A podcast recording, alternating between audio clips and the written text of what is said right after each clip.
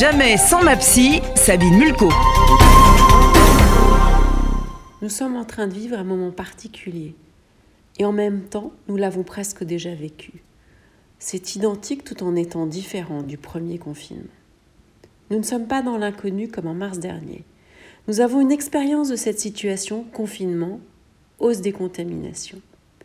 Afin de faciliter cette période, vous pourrez vous souvenir de ce qui vous a fait du bien lors du premier confinement, comme vous mettre au sport, dessiner, peindre, cuisiner, lire, et vous rappeler aussi ce qui faisait augmenter votre anxiété, comme regarder les chaînes d'infos en continu, surfer sur le net de façon addictive, compulsive.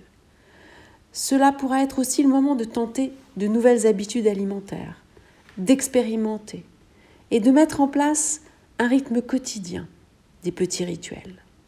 Affronter, faire face à cette situation en restant dans l'action fera diminuer l'inquiétude et gagner en confiance.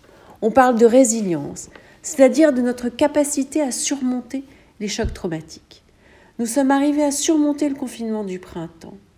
Nous avons donc quelque part dans notre mémoire un enregistrement qui va nous aider à passer le second et utiliser ce moment particulier pour se reconnecter à la famille en étant très très empathique avec nos proches et aussi à ne pas oublier de prendre régulièrement des nouvelles de ceux qui sont seuls.